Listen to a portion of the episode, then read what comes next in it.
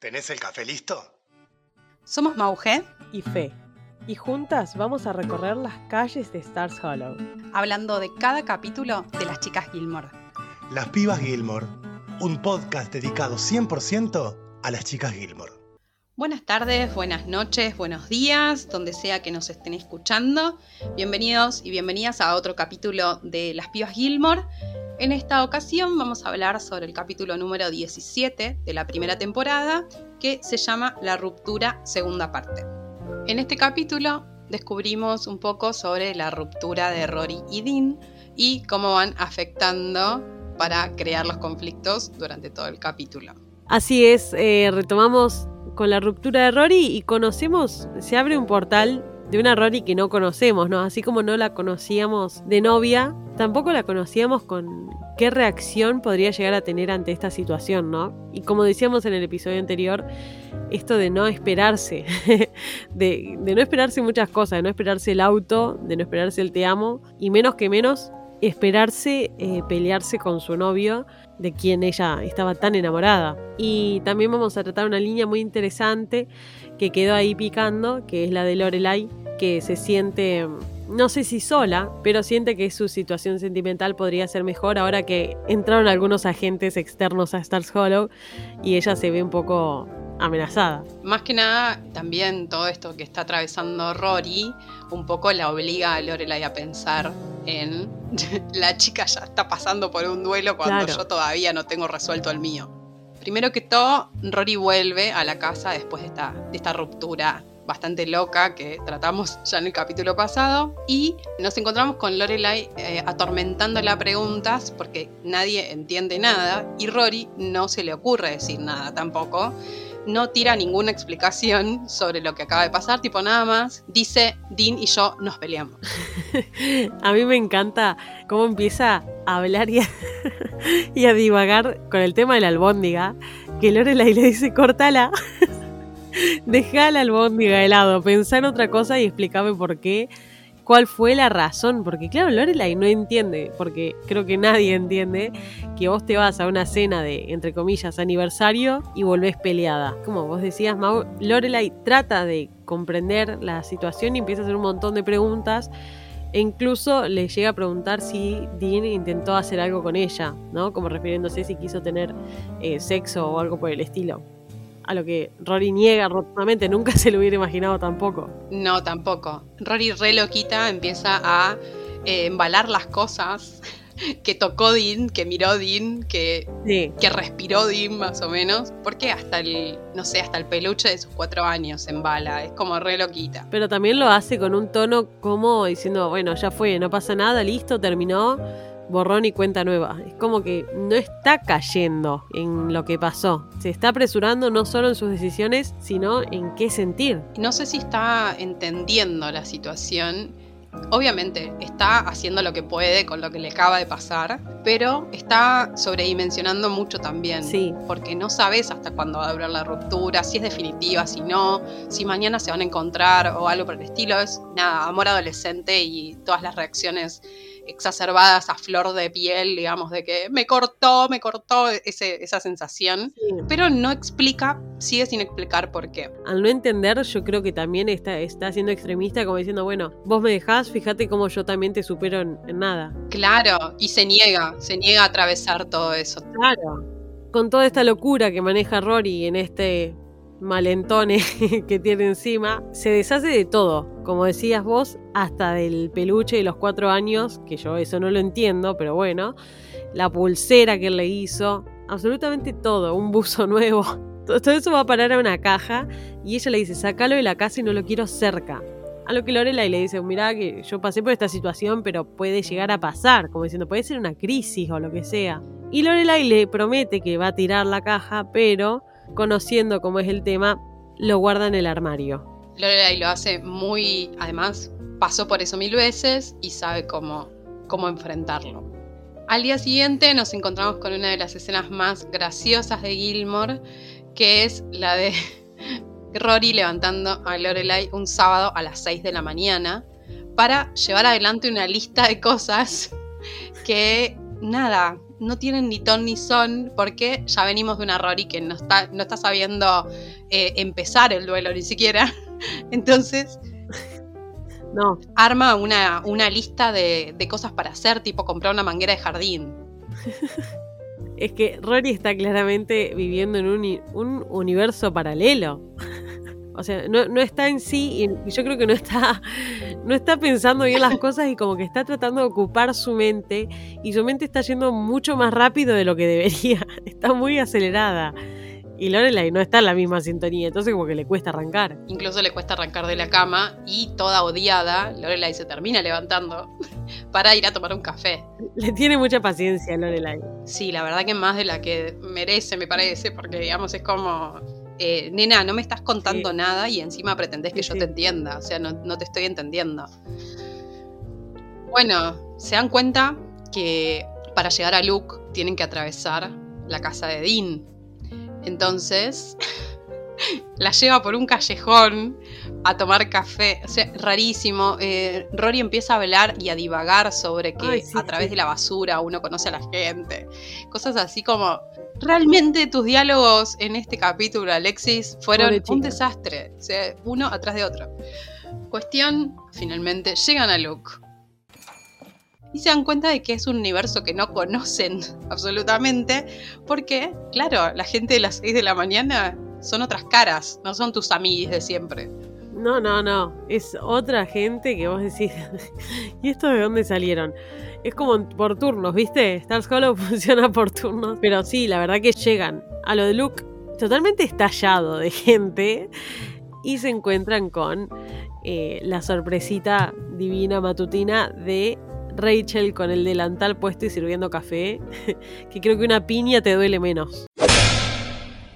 Sí, fue eh, una entrada a un universo paralelo para Lorelai, porque claramente no estaba preparada para ver a Rachel, mucho menos en esa situación y mucho menos a toda esa gente levantada, que es como cuando te tomas el colectivo en el mismo horario siempre, que ya tenés tus amigos de colectivo, digamos las caras conocidas.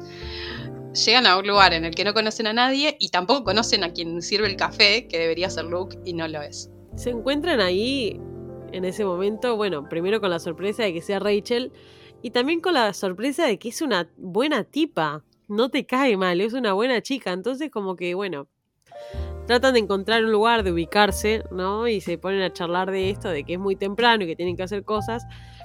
Pero algo que nos faltó mencionar es que Lorelai, eh, desde la sabiduría y la experiencia, le sugirió a su hija que en vez de hacer todas esas locuras antes de salir de la casa, ella tendría que probar sufrir.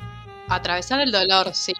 Ella tendría que permitirse atravesar el dolor, así como decís vos, o hacer un duelo. A lo que Rory está totalmente negada. ¿sí? Pero bueno, también es una chica que no se pone de acuerdo porque está negada a sufrir y a lamentarlo y a hacer el duelo, pero a su vez está negada a que la gente le dé, entre comillas, el, el pésame. Claro. Entonces este, es como muy difícil tratarla, es un día que está muy difícil. Que lo que tiene es que también todo Star Hollow se enteró también. Porque no nos olvidemos que esto, claro, esto pasó en el festival. O sea, en el, en el contexto del festival, todo el mundo ya lo sabe. Por más que lo quieran parar, ya es el chisme del momento. Igualmente no entiendo cómo Miss Patty se entera de todo esto tipo una velocidad, a la velocidad de la luz corrió el chisme, porque pasó anoche, pasó hace cinco horas. Porque siempre está, siempre está la chusma principal, la chusma madre, siempre está en un, pueblo. Lo que sí me gusta es que Miss Patty, dentro de todo, tiene códigos. ¿Por qué? Porque no va a enfrentar a Rory, sino que le pregunta a Lorelai y le dice, quédate tranquila, de mí no se va a correr más de lo que ya se corrió. Claro, y de hecho Lorelai tiene una frase re linda que le dice, trata de, difundirlo. Como diciendo, es a la persona que hay que decirle que se termine de difundir un chisme, es decirle a Miss Patty, y Miss Patty de ahí no va a salir. Claro. Pero, quien termina enterándose en ese momento es Luke, que en el momento que se entera que Dean la dejó a Rory, ahí le sale el padrazo que tiene adentro. Ay, sí, amo esa escena. Que le dice, ¿qué? Como diciendo es imposible. Y en un momento dice, pero él se sabe, él tiene idea que no va a tener a alguien que sea como Rory, que no va a superar a Rory. Lo amo, la verdad. Y, y ahí le empieza a mimar, le hace panqueques. Eso mismo, tiene un detalle muy lindo, además Luke, que es reconocer que pasa algo por lo que ordena Lorelai. Por los panqueques que ordena, reconoce que pasa algo. Sí, sí. Como te conozco tanto que sé que cuando pedís esta comida es porque están atravesando algo fulero. Es un código que tienen como los tres, porque ella le pide los panqueques con chocolate y él dice, bueno, ¿sabes qué? Y le voy a agregar crema batida. Y después, cuando le dice a Rory, ¿te gustan las frutillas? le voy a agregar frutillas. Y como que ahí Rory dice, vos le contaste. Claro. Porque si no, no tendría el gesto. Es como que son una, una bella familia que se entiende muy bien. Y ahí se acerca un momento como que está bien, pero no tan bien, está mal, pero no tan mal. Porque se acerca Dean a comprar un café al lugar donde está Rory. Qué atrevido. Qué atrevido. Totalmente atrevido porque sabe que ese es territorio de Rory. Voy a decir algo por él, que no, no pocas veces sucede. El loco fue a la mañana, cuando sabe que no van las chicas. Sí, también. Eso es verdad. Ahora que estoy pensando. Eso es verdad. fue en un horario en el que pensó que no iban a estar. Bueno, Luke lo frena en seco en la puerta del restaurante y le empieza a dar unos azotitos medio polémicos, pero entendiendo que lo hace como padre, como padre de Rory. Luke le tenía hambre, tenía ganas de cagarlo a trompadas hace rato. Sí, incluso ya desde el béisbol. Sí, ya desde el béisbol la tenía que le pegaría un matazo en la cabeza. Sí, sí, sí. Entonces, bueno, se concretó el, encuentro. Y cuando la mira desde adentro la situación, es una escena muy graciosa, muy digna de los hermanos Marx. Porque es como los fue a buscar a la calle, detuvo la pelea digamos, y es como Luke quería seguir y lo lleva del, lo lleva del cuello la camisa para adentro, tipo, anda, anda, anda, ¿qué estás haciendo? Dice, ¿cómo se te ocurre? Lo... Cuando se está yendo Dean lo quiere volver a agarrar. está como ensañado. Totalmente ensañado, muy graciosa esa parte. Es buenísimo porque, a ver, no es violenta, no es una escena violenta, es, más bien graciosa. Claro, es una escena cómica. Quizás si hubiera sido como más cachetadas, capaz que sí hubiera sido más violenta. Pero... Y además, nada, todo el mundo le tiene ganas a Dean porque se llevó a la princesa de Stars Hollow. Entonces es un poco loco. Y lógico también. Sí, sí, sí. Y ahí a mí lo que no me gustó, a ver, no me gustó, quién soy yo, ¿no? Pero la actitud de Dean, porque Rory, sin entender, pobrecita, porque ella no entiende todavía, es como que lo que decíamos, tampoco para enojarte tanto, que no te dijo te amo, que él está re enojado y le habla re mal a Rory ahí en la calle. Sí, Rory se come, se come un garrón todo el capítulo, porque entre que ella no puede expresar lo que le está pasando y lo que digamos, la gente que está con ella no puede entenderlo, entonces se da unas cosas raras. Y con Dean lo que pasa es como Dean todo caracúlico, mirándola como diciendo, anda, anda, vos que no me pudiste contestar, te amo, ¿me entendés? Y Rory estaba realmente preocupada, que si estaba bien y esto, que lo otro, y le empezó a preguntar, o sea, para ella en realidad no fue gran cosa no decirle te amo. Porque para ella todavía no es el momento. Claro, es lo que hablábamos en el capítulo anterior. No es el momento y está perfecto que no lo haya dicho, si no lo siente. Ella seguramente lo siente pero no se siente segura como para decirlo. Y él tendría que tener la habilidad de poder lidiar con eso. No lo entiende. Pero por suerte en ese momento sale Lorelai, se da cuenta que Rory queda medio golpeada eh, por el encuentro, ¿no? Ella no se lo quería cruzar. Claro. Y no solo que no se lo cruza, sino que termina interactuando con él y termina mal. Así que agarra y le dice, bueno, dale, a ver, ¿tenés la lista? Vamos a hacer todo lo que quieras. Ella logra despejarle la mente y, y por suerte pasan un momento re lindo entre madre e hija. Cuando llegan a la casa con todo lo comprado, un termo por ejemplo, que no sé para qué lo van a usar, pero bueno, no importa, después lo usan más adelante. bueno, cuestión, se, llega Babette porque se acaba de enterar, por supuesto porque Miss Patty no logró detener el rumor, y Babette se acaba de enterar y dice, quiero ir a ver cómo está Rory. Y empieza, nena, nena, empieza a gritar como re desesperada. Y en ese momento yo la noté como si fuese la abuela de Stars Hollow de Rory, digamos. Yo, la, veo como la tía Babette. Claro, sí, es la tía Babette. Que una vez dijimos que nos daba un poquito de vergüencita ajena, pero aún así era nuestra tía favorita. La amamos. Cuestión, Babette intenta hablar con Rory y Lorelai reconoce que no es el momento, porque claramente Rory no quiere atravesar eso. Y en paralelo, mientras Rory está en la habitación, Lorelai y Babette tienen una charla muy graciosa en la que Babette le dice, va a haber muchos, muchos mejores que él, como va a haber gente mejor después de él. Es como una, un consuelo que le tira a Babette sin querer. Rory lo escucha porque no es sorda, primero porque Babette habla bastante, bastante alto. Babette habla y se escucha lo de Luke lo que dice. Exactamente, es un megáfono. sí. Y entonces Rory ahí empezamos con la segunda parte del duelo de Rory y es que encuentra entre sus apuntes, porque como ella lo único que sabe hacer es estudiar, o sea, lo único que sabe hacer y que en el campo en el que se siente cómoda es el estudio y lo académico, se pone a revisar carpetas. Ay, Dios. Y dentro de esas, de esas carpetas encuentra una invitación a la fiesta de Madeleine. Ahí toma una decisión rarísima, muy rara, muy rara, muy rara, porque pasamos de no quiero hablar con toda esta gente a voy a ir a una fiesta a lo de Madeleine. Bueno, está bien. Es rarísimo porque es como algo que no se entiende en ella y es algo que seguramente rechazaría sin dudarlo. Pero bueno, yo creo que también va de la mano con esto de, de tratar de despejarse y no pensar en eso y tal vez de ver otra gente que no sea Dean, porque ella estaba muy en la burbuja Dean y Rory, Dean y Rory, a lo que le dice a la madre que va a ir a la fiesta, Lorelai no la entiende. no comprende cómo, cómo es que su hija quiere ir a una fiesta y a una fiesta de Chilton. De repente quiere mover las cachas la nena, cuando no sabe ni siquiera qué ponerse cuando sale, ¿me entendés? Es como... Claro, pero yo mm. creo que... No, no es que la cuestiona, pero sabe por dónde viene. Claro.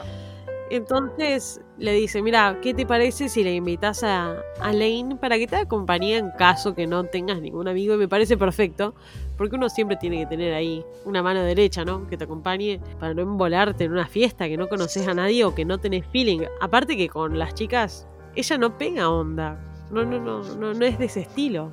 No, totalmente. Y bueno, nada, alguien que te haga la segunda, sobre todo, porque cuando estás así de inexplicable, no sabes cómo vas a reaccionar. Quizás hay una canción que te haga acordar a Dean que tengan que salir volando de la fiesta, ¿me entendés? Entonces es por las dudas como llevar a alguien que te cubra las espaldas. Y está buenísimo que sea esa persona sea Lane.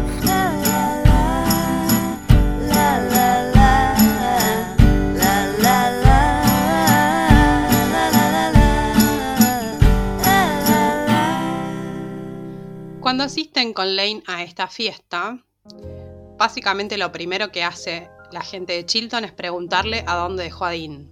Y es como, dale, nadie sabía igual.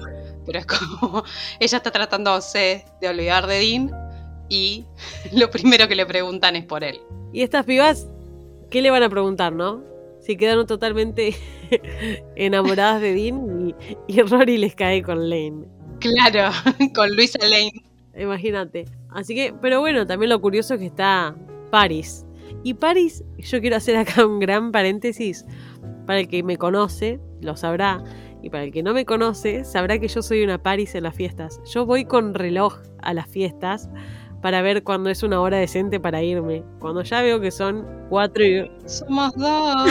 4 y 29 y que la aguja, porque uso de aguja, hace tic, cuatro y media, ya está. Es el momento de irme corriendo de ahí.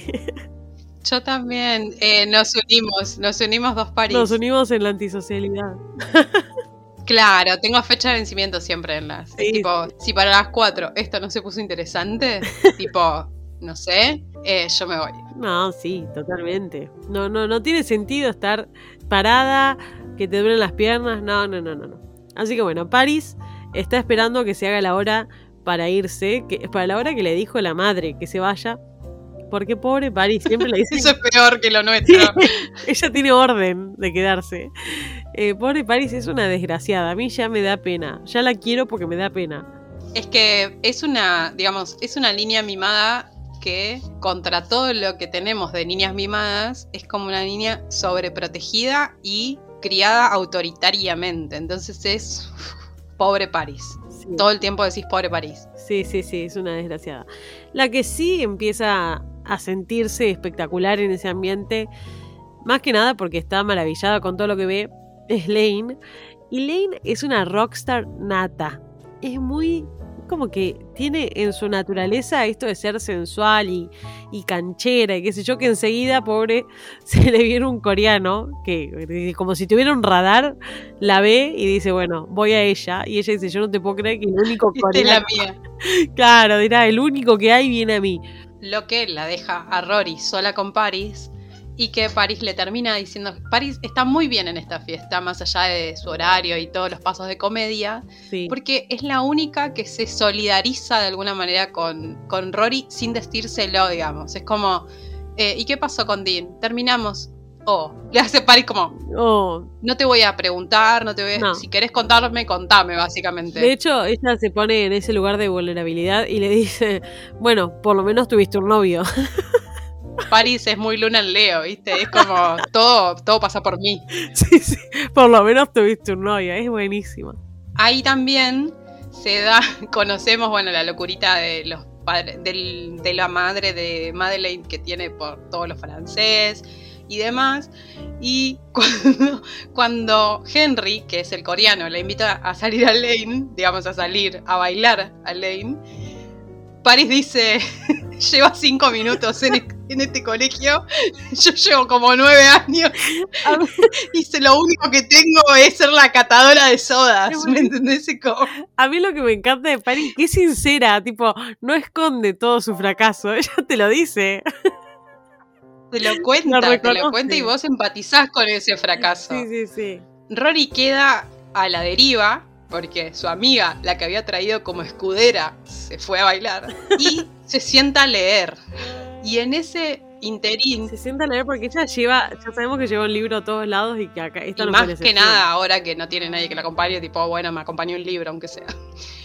Bueno, entonces se sienta a leer y presencia una escena muy particular entre Summer y Tristan en la que, bueno, básicamente discuten un poquito porque Summer estaba encerrada con otro chico, qué sé yo qué, como que... Como que Summer, bueno... Se Summer es supuestamente la, la novia de Tristan. Claro, y Tristan, bueno, se ve pisoteado un poquito en esa fiesta. Lo peor que le pueden hacer a Tristan, además de dejarlo como el idiota que es, es hacerlo pasar vergüenza en público. Que ya la, le ha pasado. Le pasó varias Acuérdense que en el baile de Chilton ya se quiso trompear con Dean, ahora lo deja la novia, no pega una, pobre. No, Tristan, bueno, pobrecito. Queda como en plan, pobrecito, perrito mojado en un piano.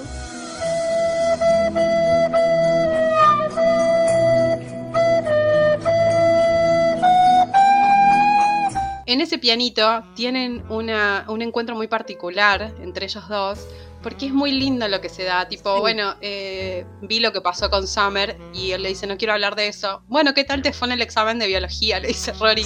Y es como, entiende al, toque. O sea, ella entiende al toque a los demás, pero no se entiende al toque a ella. Claro, sí, sí, sí. Y bueno, se sientan a charlar, le acepta las disculpas y viene el what the más grande del mundo. Rory y Tristan terminan besándose. ¿Esto es real? Dije yo. ¿Esto es real? Bueno, sí, es real. Cosa que es totalmente incoherente. A ver, Rory, te recuerdo, amiga, que lo detestás. Es tu enemigo, es tu némesis. ¿Por qué lo estás besando? Pero además, hace cinco minutos que cortaste con el otro. Cinco minutos. Nos vemos en la misma discusión de We Were on a Break de Friends, ¿me entendés? Es como hace cinco minutos no entiendo por qué, no lo entiendo. Hay muchas veces que yo a Rory no lo entiendo, pero bueno, no te juzgo, hermana. Chapátelo si querés. Pero lo, raro y lo friki es que se larga a llorar. Sí, igualmente yo quiero decir algo sobre ese beso. Además de que es traído totalmente arrancado de los pelos, ni siquiera traído, arrancado, también había una creencia allá por los 90, que creo que ahora por suerte ya no, y es un clavo saca otro clavo. Quizás fue un intento de decir una cosa así, como, bueno, Rory, ya el siguiente, no pasa nada. Bueno, aprende la madre. Listo. Cuando termina este momento súper incómodo y Rory se larga a llorar y sale corriendo por la mitad de la fiesta, Lane la odió en ese momento porque ella estaba de lo más entretenida con Henry. Y se van de la fiesta con una Rory entrando en la primera etapa de duelo, por fin. ¿Por qué? Veníamos negando, negando, negando, hasta que un momento explotás por cualquier cosa. Y lo más gracioso de todos es que Tristan le pregunta si la mordió. y como, ¿puedes ser más idiota? No. Para Tristan no existe algo que llamado sentimiento. No, nunca.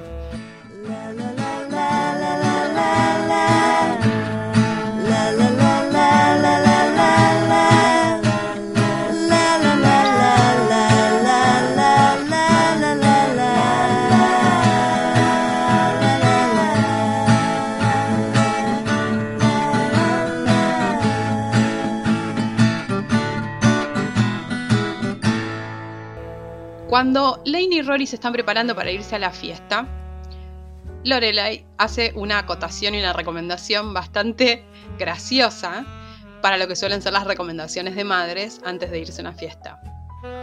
Ella se queda guardando la maicena de, Rory en una cajita y les dice que por favor eh, chusmeen en el cajón de medias de los ricos porque tienen medias graciosas.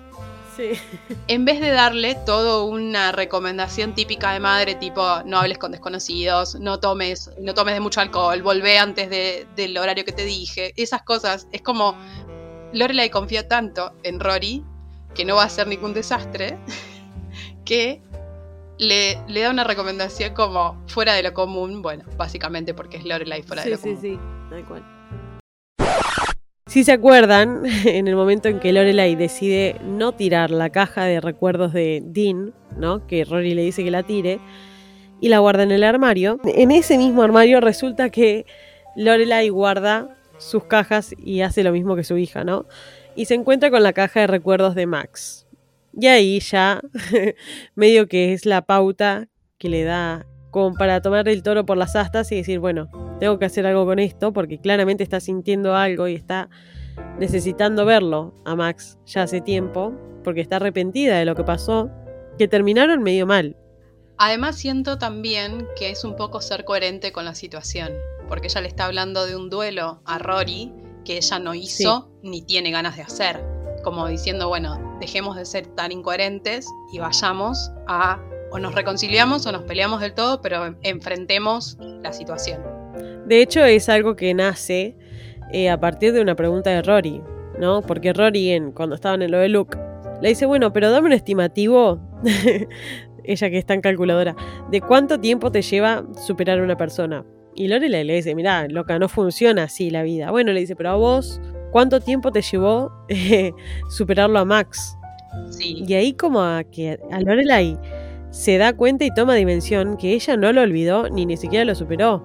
Así que bueno, después de ver todas sus porqueritas de Max, toma la decisión de ir a la casa de Max. Se aparece de sorpresa en la casa de Max y Max se queda como diciendo, ¿y esta qué hace? Porque ellos claramente habían dejado de hablarse, prácticamente no, no habían cortado relación y la única relación que podría seguir vigente era la de padre y profesor, perdón, madre y profesor, que tampoco seguía muy activa, que digamos. Y me encanta que lo que le dice Lorelai a Max es, eh, mirá, Dean rompió con, con Rory. Y Max se queda como diciendo, ah, bueno, gracias por darme la noticia que poco me interesa, ¿no? ¿Qué viniste? Viniste hasta acá para contarme intimidades que no me interesan. Pero la cuestión es que era más profunda. Es que Lorelai le dice, y a partir de eso, yo me di cuenta que a partir de la crisis y del duelo que está haciendo mi hija, es que yo no te pude o no te quise olvidar. Ahí se le prende un poco la lamparita a Max y empieza a entender un poquitito por qué vino. Y tiene todo una, un divague Lorelai. Da vuelta, da vuelta, da vuelta hasta que por fin le termina diciendo te extraño. Amo esa, esa declaración porque es tipo, no te olvidé nada. Quise olvidarte, pero no te olvidé nada. Y Lorelai no es muy de expresar lo que siente tampoco. No, Así que terminan expresándolo de la mejor manera que saben, que es básicamente dándose un beso con el fuego que son, porque chapan que da calambre. Y ella me encanta que le dice que conste, que conste que yo no vine para esto. No, no, dale, Lorelai. Yo nací ayer, loca. Claro. Dale. Dale, linda, dale, linda. Em, y ahí medio que tratan de calmarse, porque Max es muy responsable, muy adulto, entonces le dice, bueno, cálmate. sentate ahí, yo me siento acá y vamos a charlar. Y bueno. Y ponemos la mesa de por medio. Claro, como toda charla entre Max y Lorela y termina entre las sábanas, por, por así decirlo. Y termina, siempre, siempre termina de esa manera porque tienen un, una piel y un fuego entre ellos que es imposible apagar. O sea, creo que es la, es la pareja más fogosa después de Christopher que tiene Lorelai. Es como no pueden estar sin tocarse, viste que cuando se dan de cita están tocándose la mano del brazo, están como muy pegados todo el tiempo. Sí, sí, a ella se nota que se nota que se encantan mutuamente y como que hay algo ahí muy fuerte. Y a mí lo que me causa gracia es que cuando aparecen ellos en la cama, debe ser probablemente la escena más osada de Gilmore en toda la serie, ¿o no? Sí, sí, sí, sí, absolutamente. aprovechen porque eso es todo, amigos.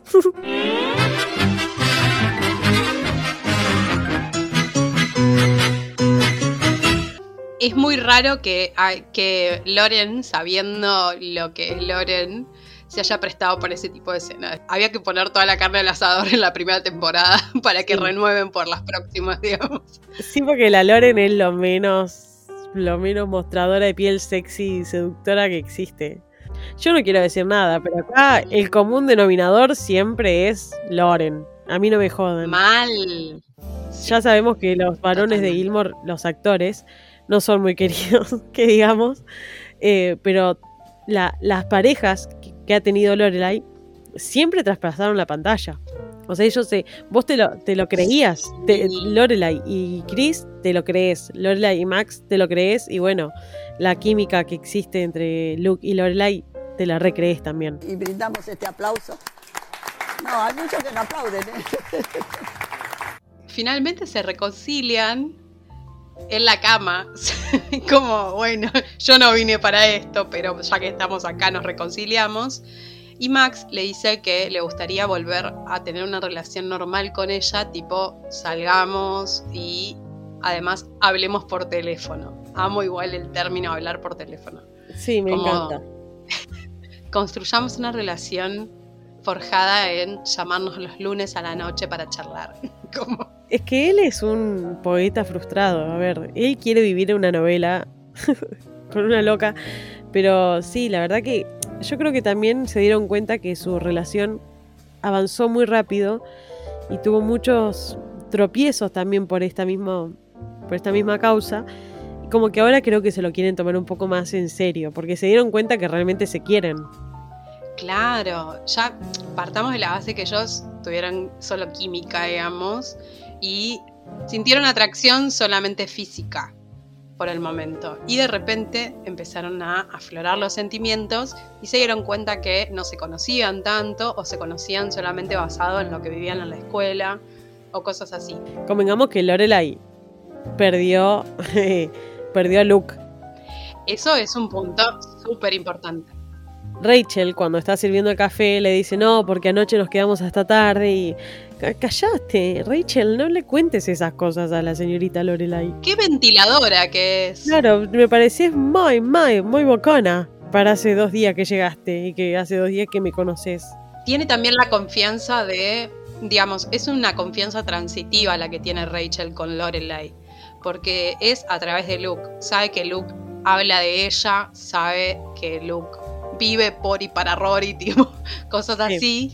Entonces eh, siente que tiene una confianza extrema en Lorelai y lo que ella le cuente a Lorelai va a quedar ahí. Entonces me parece que Rachel lo hace desde ese lugar. Yo no lo veo. A mí me parece Rachel me parece tan buena persona que no le puedo encontrar lo malo o la malicia del comentario. En otras oportunidades, por ejemplo, la tercera en discordia, por decirlo así, del triángulo amoroso, viene y dice, no sabes, anoche pasé la noche con tu amado, ¿me entendés? Es como más telenovela. Sí. Y en este caso, Rachel no tiene esa malicia no, de hacer los comentarios, sino que le sale decirlo, contarlo, y es más, tira que también le dio sedantes, por ejemplo. Sí. Que le dice dos o tres sedantes y lo convencí. Y también una cosa que tiene es que mm, ella va a ser siempre la novia de Luke. Entonces como que se da por sentado que ella es la pareja. Entonces tampoco es que lo hace con, con, mala onda o que lo hace para sobrarla porque yo creo que tampoco sabe, no tiene cómo enterarse que Luke está enamorado de Lorelai, por ejemplo.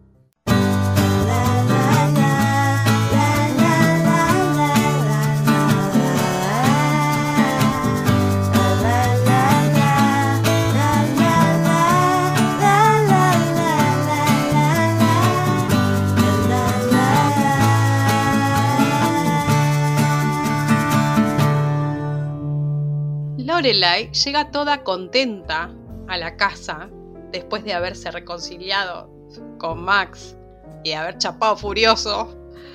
y se encuentra a Rory. O sea, Rory siempre caga momentos. Rory siempre está alterando todos los planes de la madre, básicamente. Porque ella viene toda contenta, por fin. Lorelai no estaba contenta como hacía como tres capítulos. Y por fin tenía una alegría y la pibita se le da por llorar justo en ese momento. Es que sí, porque Rory lo que tiene en este capítulo es que cuando se tiene que decidir no se decide y cuando se, no se tiene que decidir se decide. Entonces como, uy señora, pónganse de acuerdo por favor. Como diríamos acá, el paisano tiene dos tiempos. Vos tenés que dejarla que piense, que procese. Pobre Rory, le cayó la ficha ahora. ¿Qué quieres que haga, Mau? Pobrecita. Es el momento de hacer el duelo. No seas tan dura con la criatura. Le pinta el duelo cuando la madre está contenta, dale, vieja. Sí, pero te doy la razón que cuando tuvo la oportunidad de estar triste, no lo estuvo. No quiso sufrir cuando Lorelai le dijo. Bueno, tampoco, tampoco Rory es como, tampoco es un robot, pobrecita. tipo, tipo, bueno, y ahora sufrirás. La perilla triste. Ahora feliz. Claro.